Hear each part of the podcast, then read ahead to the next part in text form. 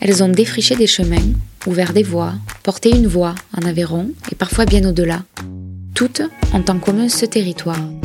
Les femmes ont souvent redoublé d'efforts pour exister par elles-mêmes, s'affranchir, s'émanciper, construire une solidarité, prendre leur place. À partir de la ruralité qui les a naturellement façonnées, le témoignage de ces pionnières contribue à penser le rapport à l'accomplissement des femmes à la campagne.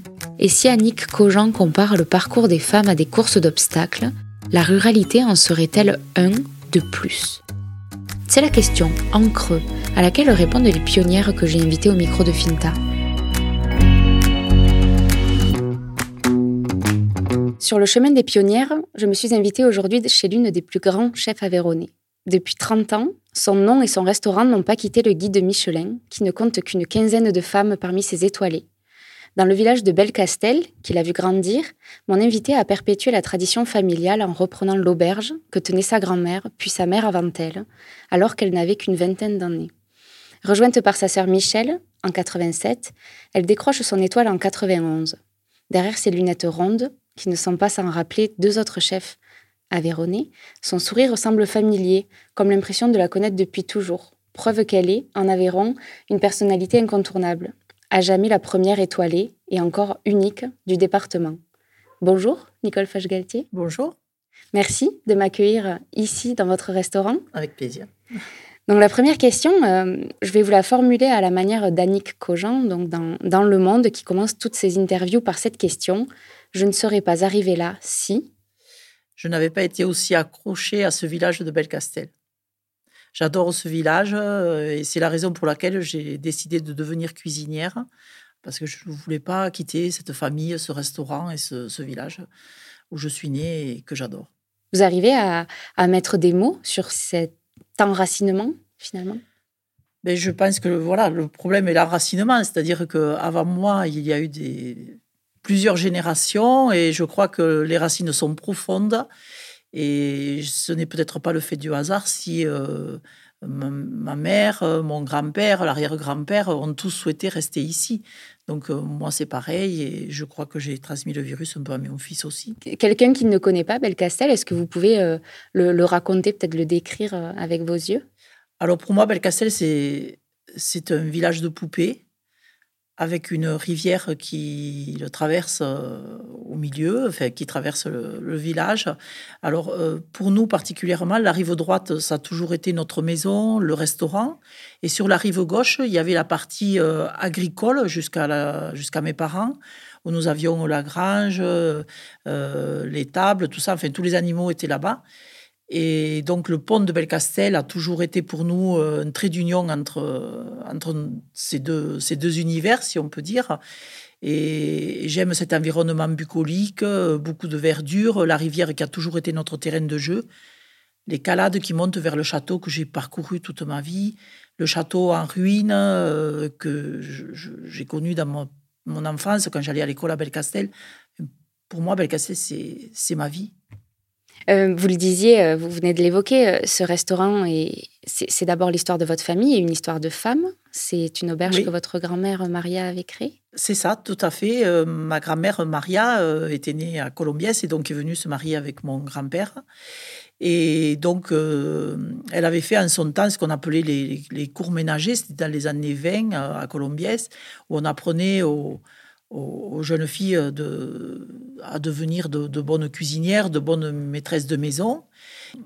C'est vrai que j'ai encore son cahier avec les recettes que moi-même j'ai pu apprendre après à l'école hôtelière. Donc ma grand-mère avait était une très bonne cuisinière naturellement, mais en plus elle avait, euh, elle avait appris donc là euh, encore plus quoi, les, bases de la cuisine. C'est surtout à leur époque que le, restaurant s'est un peu développé parce que les gens venaient après les moissons, euh, après les travaux des champs, pour manger les fritures de goujon. Et elle était particulièrement euh, euh, douée pour, ce, pour les réussir. Quoi. Voilà. C'est des choses qu'elle a transmises après à ma mère. Mais comment elle en vient à créer ce restaurant? Elle le reprend ou, elle le crée Je pense que, si vous voulez, il faut se remettre dans le contexte. C'était donc dans les années 20, à peu près, certainement, où elle est venue ici je, pense que, si vous voulez, les gens n'allaient pas vraiment au restaurant. C'était euh, la rencontre après la sortie de la messe, le dimanche où on joue aux cartes l'après-midi. Euh, voilà, et, petit à petit, les gens ont demandé certainement à manger, et, et voilà, comme elle savait faire la cuisine, c'était avec plaisir qu'elle le faisait. C'était aussi les repas de famille, comme les mariages, voilà, on allait au restaurant. Le restaurant du village. voilà. Hmm. D'accord. Et votre grand-père, à ce moment-là, était agriculteur? Ah, il était agriculteur, oui. Puis encore un peu, c'était les années 20-30. Euh, voilà, lui, il avait fait la guerre 14-18. Donc, euh, euh, il avait été blessé à la guerre de 14-18 et on lui avait proposé une place de facteur, qui était une bonne chose pour lui à l'époque, mais qu'il avait refusé parce qu'il préférait reprendre, même avec son handicap, la ferme familiale. Donc, je pense que chacun a sa, son époque et ses problèmes, mais je crois que il était comme moi, accroché à ce village et il tenait à s'occuper de cette ferme, qui était une toute petite exploitation. Nous avions 15 hectares, 7 vaches, euh, voilà, mais euh, pour lui, c'était sa vie. Et jusqu'à son dernier jour, je l'ai vu couper les ronces et nettoyer les travers, parce qu'ici, il n'y a que des travers. Et donc, après, c'est votre maman qui reprend le restaurant? Voilà, alors ma maman, pareil. Alors, ma maman était une très bonne élève. Elle est allée à l'école à Belcastel. Et son institutrice aurait voulu qu'elle devienne euh, institutrice à son tour. Mais donc, il fallait aller à Rodez, euh, à l'école normale, ou je ne sais pas, le cursus qu'il fallait suivre. C'était hors de question pour elle, quitter ses parents, ce n'était pas possible. Et donc, euh, elle a décidé de rester là aussi à s'occuper de la ferme et à aider ma, mère, ma grand-mère euh, à la cuisine. Voilà. Quel souvenir d'enfant vous avez, vous, dans le restaurant, dans les cuisines? Ben, moi, je, revois toujours ma mère et ma grand-mère euh, en train de faire manger parce que, si vous voulez, un restaurant de campagne à cette époque-là, c'était toujours ouvert. Dès que les gens voulaient boire ou manger, il y avait quelque chose. Donc, ma mère et ma grand-mère m'ont vraiment appris qu'il fallait arriver à faire de la cuisine avec trois fois rien. Donc, euh, et, toujours euh, accueillir avec bienveillance, chose qu'on a toujours gardée chez nous. savoir qu'un client, eh bien, c'est quelqu'un d'important et qu'on doit lui donner euh, un peu le meilleur de nous-mêmes. Et donc, euh, bon, ben, suivant les générations, c'était pas la même chose accueillir euh, quelqu'un, un maçon qui le matin voulait un petit déjeuner ou, ou rentrer tard le soir et voulait avoir quelque chose avant d'aller au lit, que maintenant quelqu'un qui vient pour passer trois heures à table et découvrir des nouvelles saveurs. Ou, voilà. Mais bon, je crois qu'à quelque part, la bienveillance, vouloir donner le meilleur de nous-mêmes, c'est quelque chose que nous avons en commun toutes les trois, ma grand-mère, ma mère moi-même. C'est ce que vous dites souvent, c'est qu'on ne peut pas euh, faire ce métier et ne pas être généreux. C'est la base du ah, métier. Ça, la générosité, c'est la base. Euh, c'est la base. Notre papa était comme ça aussi. Lui, c'était quelqu'un qui, euh, bon, s'occupait plutôt aussi de la ferme, mais il adorait aussi ce milieu et notre restaurant était le rendez-vous des pêcheurs, des chasseurs. C'était toujours l'occasion autour de la table de la cuisine à l'époque de, de refaire les parties de chasse ou de pêche. Et il était le premier à accueillir euh, avec beaucoup d'enthousiasme tous les gens qui passaient. Il y a un moment à votre adolescence où vous, vous avez un petit déclic. Vous, vous pensez que ce village, vous ne le quitterez pas non plus et vous allez reprendre euh, le restaurant? euh, Moi, j'ai toujours aidé comme ma sœur parce que ma sœur est très importante aussi dans ma vie puisqu'on a toujours travaillé ensemble. Enfin, elle a un autre parcours. Mais euh, euh, si vous voulez, euh, quand as 15 ans, il faut prendre une, direction. J'aurais pu continuer naturellement, enfin, faire un bac général. Mais pour moi, c'était une évidence de revenir ici à Belcastel. Je me dis, pourquoi aller faire un bac général pour après, autant aller directement vers l'école hôtelière. J'avais été habituée toute petite, donc avec ma sœur, à travailler dans l'entreprise, enfin, voilà, aider nos parents. Alors, ce qui est assez curieux, c'est qu'à l'époque, ma sœur était plutôt aux côtés de ma mère à la cuisine et moi, je servais. Mais à l'école hôtelière, j'ai souhaité euh, apprendre vraiment la cuisine parce que je savais que le restaurant ne tournerait que si c'était moi qui étais en cuisine. je ne pouvais pas imaginer qu'on aurait un jour une étoile Michelin, et puis je ne savais même pas si le Michelin existait quand j'avais 15 ans. Je savais qu'il fallait savoir faire la cuisine pour, euh, pour pouvoir rester là. Si je faisais que le service, qui aurait fait la cuisine? Ma mère ne serait pas éternelle, donc ça ne pouvait pas continuer. Donc j'ai choisi la partie difficile parce que je n'avais pas d'aptitude en cuisine, mais vraiment pas. Mes deux années à l'école hôtelière de Souillac euh, étaient très dures, mais bon, je crois que ben, j'ai appris à me battre déjà, dès, ce moment-là, ne pas abandonner. Et voilà. Ça veut dire quoi ne pas avoir d'inaptitude? C'est quelque chose que vous dites souvent dans vos interviews? Oui. Ça veut dire quoi? Je suis pas douée de m'aimer je suis maladroite. Quand à 7 ou 8 ans, ma sœur apprenait à, coudre ou à tricoter avec ma grand-mère, ben moi, c'était une catastrophe. J'avais des gants de boxe. Et toute la gestuelle qu'on peut apprendre à l'école, ça a été un calvaire. J'étais vraiment maladroite. Voilà, quand j'étais petite, on me disait que j'étais maladroite, donc ça vous cadre déjà. Si on vous met. Euh, on y croit. On y croit, vous êtes maladroite. Ça va mieux? Mais, Oui, parce que il faut faire preuve de, de volonté et on y arrive. Puis il faut savoir que la cuisine, c'est pas seulement euh, savoir euh, émincer ou, ciseler, c'est aussi le goût. Et là, je crois que c'est mon point fort. J'ai du goût. C'est une sacrée aptitude, ça. Oui, oui, oui, oui. Après toute cette gestuelle euh, qui est primaire, si on va dire, dans notre métier, c'est vrai que si vous savez pas émincer rapidement, ciseler, ça va être difficile d'avancer. Mais voilà, pendant ces deux ans d'apprentissage, on peut dire à l'école hôtelière, c'est des choses que je suis arrivé à acquérir sans problème. Je faisais preuve de beaucoup de sérieux euh, et je voulais y arriver. Donc euh, voilà. Mais je crois que ces deux années ont été euh, primordiales, élémentaires et ont marqué toute ma vie après parce que j'ai appris là qu'on ne devait pas abandonner même dans la difficulté. Parce que pour moi,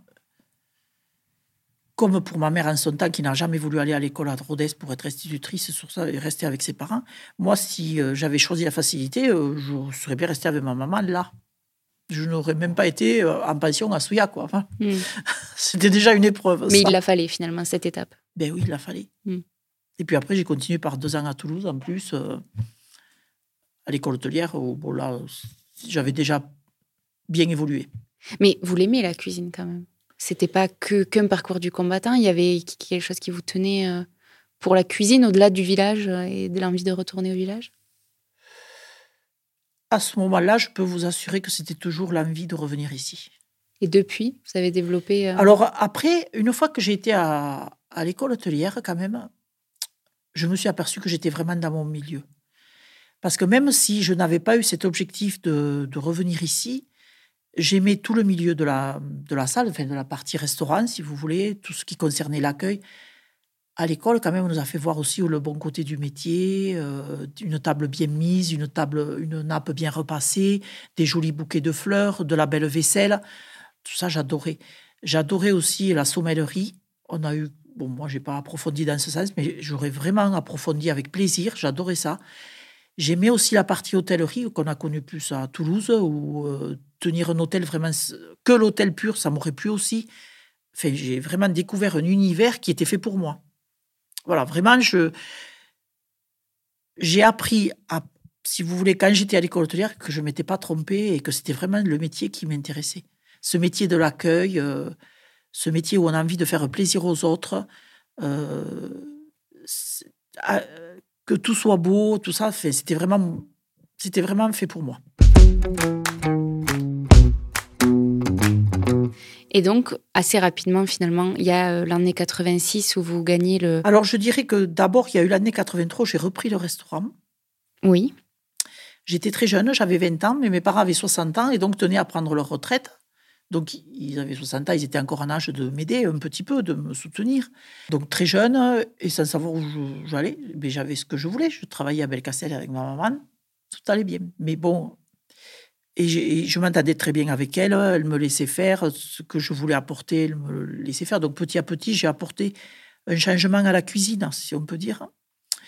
C'est à ce moment-là que j'ai fait la rencontre aussi de, Michel Brasse, qui, parce que mon père faisait le jardin. Puis un jour, il m'a dit Écoute, moi, je ne veux plus faire le jardin. Pour les légumes, il faudra aller au marché. Donc, je suis allée au marché à Rodez. Michel Brasse y allait déjà, lui. Et donc, comme il fallait aller très tôt le matin, on a fini par se rencontrer. Euh, on buvait souvent le café ensemble le matin. Il m'a euh, conseillé de faire un concours qui s'appelait le meilleur jeune cuisinier créatif Midi-Pyrénées. C'était en 84, je crois, ou 85, par là. Euh, j'y ai participé avec Philippe Caralbe du Méjane à Espalion. Et, euh, il nous a coaché un petit peu pour ce concours et qu'on a remporté tous les deux. Euh, et ça a été un peu un tremplin pour moi. Je me suis dit, ouais, c'est super ces concours. ça m'a permis de, faire, de sortir de ma cuisine, de m'entraîner sur une recette, d'arriver à faire quelque chose à la perfection, tout ça. Et donc, c'est comme ça. Et durant l'hiver 85-86, où on a décidé de faire des travaux, parce que le restaurant tel qu'il était ne me convenait pas. J'ai dit, je ne vais pas me mettre à faire de la maçonnerie, donc je me suis inscrite à ce championnat de France du dessert. Il fallait d'abord envoyer une recette. Donc j'ai été sélectionnée sur la recette. Après, j'ai été à la demi-finale à Toulouse, où j'ai gagné. Et donc, j'ai été à la finale à Marseille avec vraiment des cadeaux de la pâtisserie. Je me suis dit, le matin, là, je me suis dit, mais qu'est-ce que je suis venu faire ici quoi? Enfin, je veux dire, je ne suis pas à la hauteur de ces gens-là qui travaillaient au Negresco, enfin, dans des étoiles Michelin, tout ça. Je me suis dit, mais c'est pas possible. J'ai cru que j'allais repartir. Bon, enfin, j'y étais, j'ai dit, j'y vais. Encore une fois, il faut se motiver et se dire, tant pis. Et puis, euh, c'est pas la honte. Si je perds, c'est pas pareil. Et puis finalement, ce jour-là, j'ai présenté un dessert, enfin, je le savais à l'avance, c'est le dessert que j'allais présenter. C'était le, sujet était vraiment un dessert pour la restauration, de préférence qui peut être servi à l'assiette et si possible chaud et d'un faible prix de revient. J'avais bien, je répondais bien à tous ces critères et j'ai gagné. C'était quoi C'était les pommes en aumônière, donc qui était un dessert chaud, pas cher, ça c'est sûr, et qui était vraiment un dessert de restaurant, parce que jusqu'à présent, dans les restaurants de haut niveau, il y avait des chariots de pâtisserie avec des gâteaux. Et euh, il y avait une tendance à évoluer vers le dessert à l'assiette dans ce milieu des années 80. Et mes concurrents ont présenté des, gâteaux, eux. Donc j'étais la seule à avoir présenté. Il y avait une certaine émotion qui ressortait de ce dessert, qui était très simple, mais qui a, qui a séduit le jury parce qu'il était euh, ben, différent des autres, qu'il était goûteux. Les autres étaient plus dans le. Comment on appelle ça Dans le, la technique. Mm-hmm toute ma vie, ça a été quelque chose qui m'a manqué, cette technique, puisque de toute façon, je ne suis pas très douée de mes mains, et ça, je l'ai déjà dit. Et par contre, j'ai toujours compensé par le côté peut-être euh, goûteux, des choses qui ont, voilà, qui ont du goût, qui, qui peuvent euh, faire passer certaines émotions. Voilà. L'émotion, on ne peut pas la faire passer par la technique. Il faut avoir de la technique, parce que sans ça, on ne peut pas progresser. Mais c'est sûr que j'ai eu, j'en ai moins que beaucoup de mes collègues. Donc ça, c'était en 86. Voilà, c'est ça. Donc j'ai remporté le concours.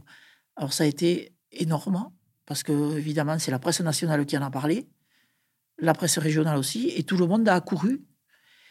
Moi, le restaurant a pu réouvrir en mai suite à la fin des travaux, donc euh, c'était euh, une autre salle. On avait mis de la moquette, ça, ça tranchait ici, euh, dans ce, village qui était encore un peu rural, où les, les gens, l'année précédente, étaient habitués encore à se rassembler autour de la table de la cuisine avec mon père et tout ça. Là, c'était un changement radical. Et ça a été vraiment une aubaine pour moi de remporter ce concours. Voilà. Si bien que votre sœur, Michel, Alors, vous donc, du coup, ben, été débordée. Ma sœur, qui, elle, avait choisi de faire une fac de droit, qui travaillait dans un bureau à Rodez, mais qui m'aidait toujours un peu le dimanche, ben, elle me dit, bon, je suis obligée d'arrêter. Enfin, je dis, je préfère que tu arrêtes aussi, parce que je m'en sors pas toute seule. Elle était celle qui me connaissait le mieux, on s'entendait, c'est toujours bien entendu. Euh, c'est elle qui, le samedi et dimanche, passait les commandes de vin, des choses comme ça. Enfin, bon, ça pouvait pas durer comme ça. Et donc, elle, a choisi en 87 de vraiment venir me rejoindre au restaurant. Et donc, quatre ans après, 91, vous décrochez l'étoile au Michelin. Donc là, vous, vous propulsez le restaurant dans une autre dimension par rapport à ce qu'il était. Parce qu'on travaillait dans ce sens-là. On se disait, ouais, ça serait bien si un jour on pouvait avoir l'étoile au Michelin, mais on ne pensait pas qu'elle arrive aussi vite.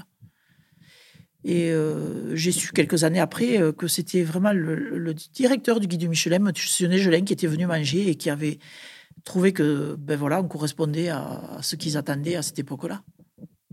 Visiblement, ils attendent toujours la même chose encore. oui, vous fêtez les 30 ans cette année. Après, euh, je veux dire, si elle disparaît, elle disparaîtra. Je veux dire, maintenant, j'ai l'impression d'avoir accompli ma page Belcastel.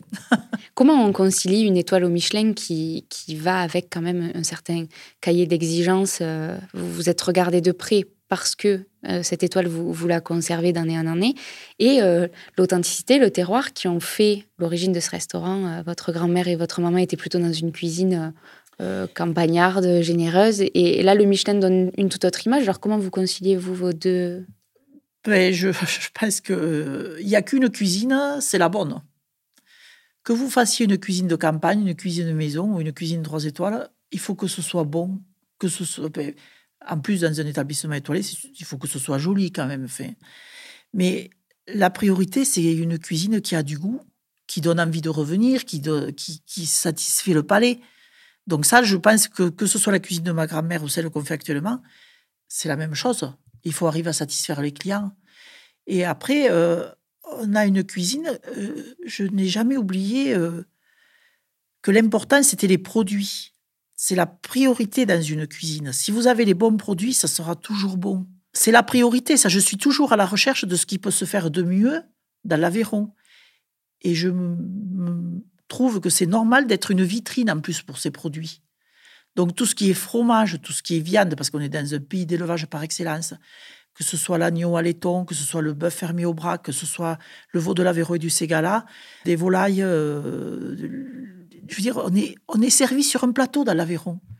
Au niveau du marché de Rodez, de tous les gens qui se sont installés ces dernières années en, bio et qui nous servent de super légumes, mais comment vous voulez pas arriver à faire de la bonne cuisine? Enfin, je veux dire, c'est rien que de voir les produits, vous avez envie de travailler. Ça, il y a eu, y a eu 30 ans de cheminement pour que j'en arrive là aussi. Enfin, parce que il y a 30 ans en arrière, c'était pas toujours facile de sortir une recette, alors que maintenant, j'ai l'impression qu'au fil du temps, eh ben, j'ai acquiert des, comme une sorte de, catalogue dans ma tête où j'arrive à assembler plus facilement les choses aussi un peu comme quelque. Enfin, la cuisine, je compare souvent, euh, si vous voulez, à la, à la musique. Il faut bien connaître le solfège avant de pouvoir euh, composer, voilà. Et là, c'est pareil, il faut quand même euh, bien maîtriser les, les, bases de la cuisine, les différents goûts, enfin, avoir une sorte de, c'est ça, de catalogue dans la tête des, des odeurs, des saveurs, pour après pouvoir les assembler. Justement, vous, vous dites que vous restez toujours en éveil pour vous inspirer pour votre cuisine, que les, lectures, vos, balades, les jardins que vous voyez. et les saisons. Et les saisons Les saisons, alors ça aussi, c'est quelque chose qui a, qui a un lien avec l'enfance et que je tiens de ma maman, je crois particulièrement.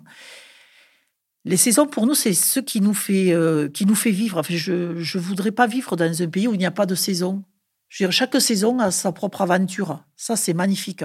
Et c'est ce qui fait avancer la cuisine aussi. Parce que je, prends euh, n'importe quelle viande, n'importe quel poisson, on peut en avoir plus ou moins toute l'année. Mais c'est la, garniture, l'accompagnement qui va faire un plat complètement différent suivant que vous êtes au printemps ou en hiver. Mhm. Et ça, c'est, je trouve ça magique. Les produits sont bons dans leur saison. Et c'est ça qui est important pour faire de la bonne cuisine. Là, tout ce que vous dites, euh, Nicole, ça touche à votre sensibilité. Vous avez eu à vous exprimer sur la sensibilité euh, que vous avez réussi à imposer comme femme dans la cuisine ou, parfois ça a été euh, difficile dans votre parcours. Comment vous expliquez qu'il y a encore si peu de femmes chefs et encore plus chefs étoilés Je disais en introduction, vous êtes une quinzaine, alors même que la cuisine, jusqu'à encore très récemment, était plutôt réservée à la femme dans le milieu domestique en tout cas. Alors, dans le milieu domestique, je pense qu'elle est souvent réservée encore à la femme, sauf pour faire le barbecue. bon, c'est pas grave, enfin, je veux pas rentrer là-dedans, peu importe.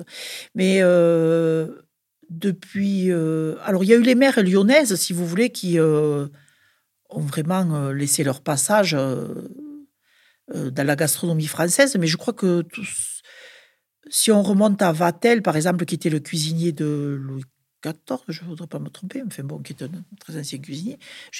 même à cette époque-là, dans les cuisines, il n'y avait que des hommes. Jusque dans les années, euh, on va dire, 80, les brigades étaient, étaient composées que d'hommes. Voilà, pendant plusieurs siècles. Et mis à part donc ces femmes lyonnaises qui travaillaient un peu comme moi j'ai pu travailler, dans des petites structures, mais qui, euh, comme la mère Brasier, a eu trois étoiles à deux restaurants quand même, dans les années 30-50 euh, par là. Après, je crois que, si vous voulez, à cette époque-là, donc si on remonte au 19e siècle, euh, début 20e, c'était physique la cuisine.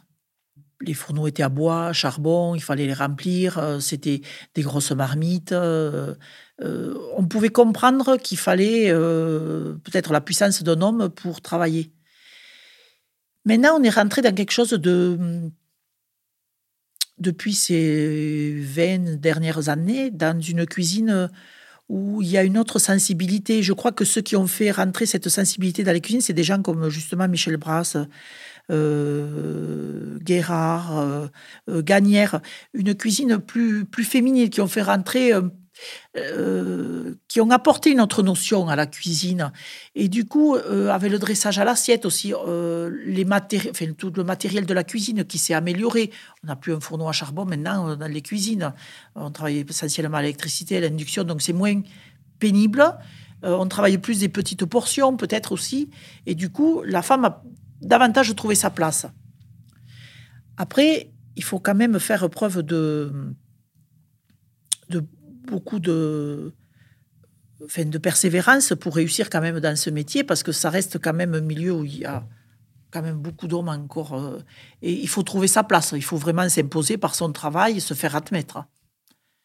Mais euh, je crois que c'est une évolution comme il peut y en avoir dans d'autres métiers. Celles qui ont vraiment envie de réussir dans ce métier vont y arriver. Voilà, alors actuellement, il y en a que 15 ou 20, oui, qui ont une étoile au Michelin, mais il y en a beaucoup qui ont leur propre restaurant sans être étoilés et qui réussissent très bien. Est-ce que vous, c'est la force de, des modèles qu'ont été votre maman et votre grand-mère avant vous qui, ont fait que vous vous êtes peut-être jamais posé la, question que d'être une femme chef à la tête de son restaurant et puis en avant Je ne me suis jamais posé la question. Mm. Le seul moment où je me la suis posée, c'est quand j'étais à l'école hôtelière où on m'a déconseillé de suivre cette voie parce que j'aurais du mal à avoir des entreprises qui voudraient m'employer. Mais on était quand même à la fin des années 70, début des années 80. Après, moi, je savais que j'allais pas travailler longtemps chez les autres, donc je ne les embêterais pas je savais que j'allais revenir ici avec ma maman et, euh, et donc pas un problème pour moi. Mais je, je sais euh, pertinemment les problèmes que peuvent rencontrer euh, les filles dans les grosses brigades. Il faut vraiment, voilà, faut faire preuve de, persévérance, de montrer qu'on est au moins aussi bonne que les garçons et pour le prouver sur le terrain. Aujourd'hui, c'est votre fils? Qui est euh, sur les rails pour peut-être prendre la suite Voilà, il est sur les rails, c'est tout pour moi. Comme moi, il est très accroché à Belcastel et je crois que mon histoire euh, l'a beaucoup inspiré, influencé. Et donc, euh, oui, son, son souhait, c'est de revenir ici à Belcastel. Après, je ne sais pas s'il fera la même chose que moi, c'est encore trop tôt pour le dire. comme moi, je n'ai pas fait la même cuisine que. Enfin, je n'ai pas eu le même restaurant que mes parents ou, mes grands-parents. Euh, il écrira une nouvelle page. Il faut qu'il invente son propre modèle. Ça, c'est quelque chose d'important. Euh, peut-être une autre question, euh, Nicole, par rapport à, ce que représente le Michelin et, donc la gastronomie dans laquelle vous évoluez. L'un de vos premiers apprentis, donc Cyril Lignac, qui aujourd'hui démocratise la technique culinaire, je ne sais pas si on peut parler euh, comme ça, à la télé euh, devant un grand public et encore plus depuis le Covid. Euh, quel regard est-ce que vous portez sur toutes ces émissions de télé qui, qui contribuent à faire connaître votre travail? Toute façon, je crois qu'on peut que se réjouir que depuis 10-20 ans, à la télé, il y ait beaucoup d'émissions culinaires. Je veux dire, c'est qui sont très suivies en plus. L'émission à Cyril, ben, c'est vraiment pour la ménagère, apporter des idées pour euh, à partir d'une recette simple voilà ça donne une autre ça donne des idées euh, voilà mais c'est Cyril a fait un travail énorme à la télé quoi enfin je, ne sais pas parce que ça a été mon ancien apprenti mais c'est énorme ce qu'il a pu faire pour la cuisine il est le cuisinier préféré des Français c'est évident alors qu'il n'a pas trois étoiles Michelin je crois que la la haute gastronomie si vous voulez ça reste quand même un peu euh, un peu comme l'opéra, c'est réservé quand même à une certaine élite, on peut dire. Et toutes ces émissions à la télé démocratisent la, cuisine, et c'est à mieux. Après, il y a des émissions comme Top Chef, où les gens qui s'y présentent sont maintenant quand même des cuisiniers avertis. Mhm. C'est déjà des gens qui ont euh, une trentaine d'années, qui maîtrisent ce qu'ils font, et qui, pour eux, se servent de ce concours, si on peut dire, pour... Euh, pour être connu, du, pour être connu et, éventuellement évoluer vers tout ce qui peut être euh, reconnaissance comme le guide Michelin. Après, le guide Michelin, c'est une reconnaissance, c'est la cerise sur le gâteau, comme je dis souvent. C'est pas une fin en soi. Ce n'est pas une fin en soi. Moi, ce qui m'importe, c'est de satisfaire nos clients au jour le jour. Et après, si le Michelin vous récompense d'une étoile, c'est à mieux. Mais il y a un tas de restaurants qui n'ont pas d'étoile Michelin et qui tournent super bien. Il y a 30, 50 ans, avoir une étoile Michelin, c'était vraiment, les gens arrivaient avec le guide, le poser sur la table et vous montrer que s'ils étaient là, ils étaient venus. Maintenant, il y a tout ce qui est réseaux sociaux, tout ça. Il y a une autre communication. Les gens, quand ils sortent, ils laissent un avis, euh, positif, négatif, vous savez pas pourquoi. Enfin, des fois, c'est bizarre même. Mais bon, maintenant, c'est comme ça. Je crois que les gens, actuellement, un touriste qui viendrait dans l'Aveyron interrogera plus euh, quelqu'un, commerçant du coin, ou, pour savoir où c'est qu'il pourrait aller manger, ou regardera les avis sur euh, TripAdvisor, ou, euh, plutôt que d'aller acheter le guide de Michelin. Enfin, il y en a encore, mais voilà, je crois que notre métier est en train d'évoluer aussi. Mais ça n'enlève rien au prestige du guide de Michelin. Pour un cuisinier, avoir une étoile, c'est toujours une récompense suprême. Quand même. Bien sûr. Vous parlez des réseaux sociaux. Vous êtes assez présente sur les réseaux sociaux à montrer particulièrement les coulisses de vos cuisines? Oui, alors pour moi, euh, je suis beaucoup. Oui, je trouve que c'est c'est faire voir notre vie. Alors moi, ma vie, eh ben, c'est Belcastel, ça je crois que tout le monde l'a compris, c'est la cuisine. Donc euh, voilà, c'est montrer euh, notre personnel qui nous est qui est si important à la bonne marche de l'établissement. C'est montrer des fois des, des petites astuces, c'est c'est des éléments de cuisine. c'est ce que je trouve de bien aux réseaux sociaux. Après, moi, je n'irai jamais polémiquer sur quelque chose. Euh, voilà. Je montre ma vie sage de Belcastel, on va dire. Ils servent à ça aussi, les réseaux sociaux. Il n'y a pas que du. Euh, pas que après, je ne suis pas pour polémiquer ou pour créer des problèmes. A priori, il n'y a, a, pas Je suis quelqu'un de pacifiste. Et là, pendant le Covid, d'ailleurs, vous avez fait sortir votre cuisine du restaurant. Vous aviez euh, lancé des petits paniers pique que les gens pouvaient retirer et aller manger dans, dans Belcastel. Oui. Alors, mais ben là aussi, pour garder un lien avec toute l'équipe, parce que je crois que c'était important, donc, euh, et puis garder un lien avec nos clients tout court, on a conservé les week-ends euh, principalement. Donc, on faisait des plats emportés.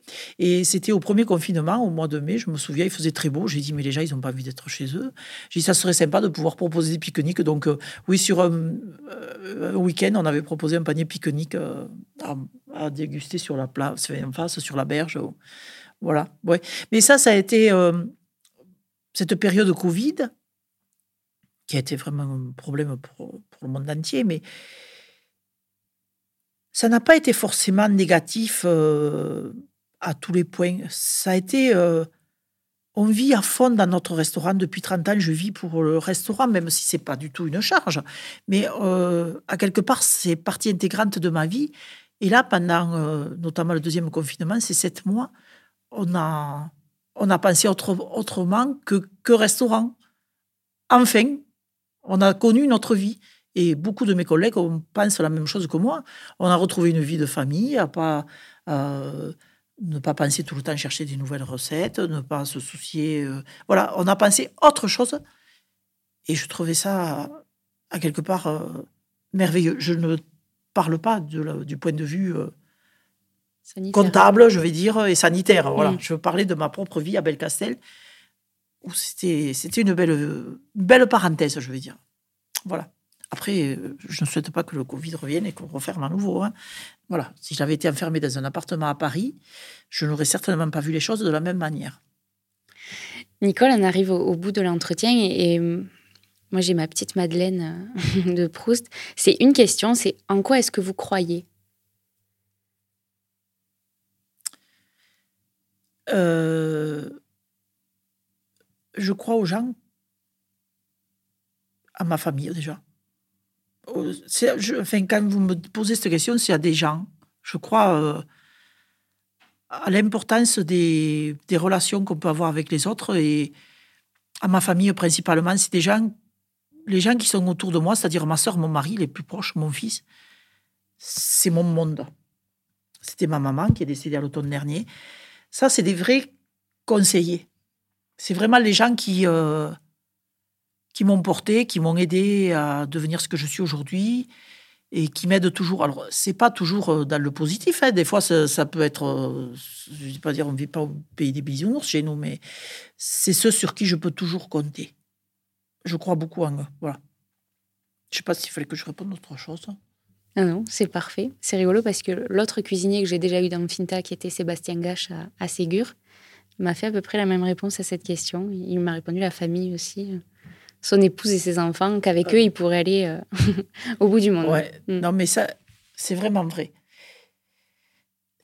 C'était vrai aussi pour, euh, pour ma maman qui m'a m'a toujours encouragée, alors qu'elle ne devait pas penser toujours comme moi, mais bon, elle me faisait confiance.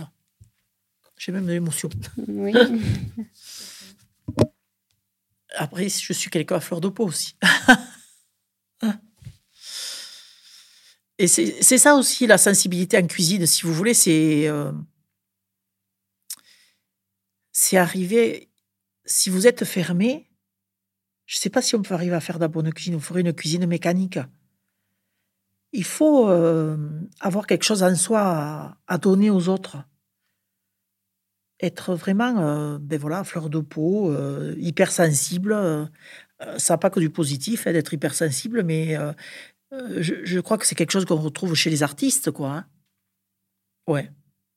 Même, je pense des fois aux très grands artistes. Des gens comme Van Gogh qui étaient. Mais je crois que c'était ce qui leur permettait d'être créatifs, quoi.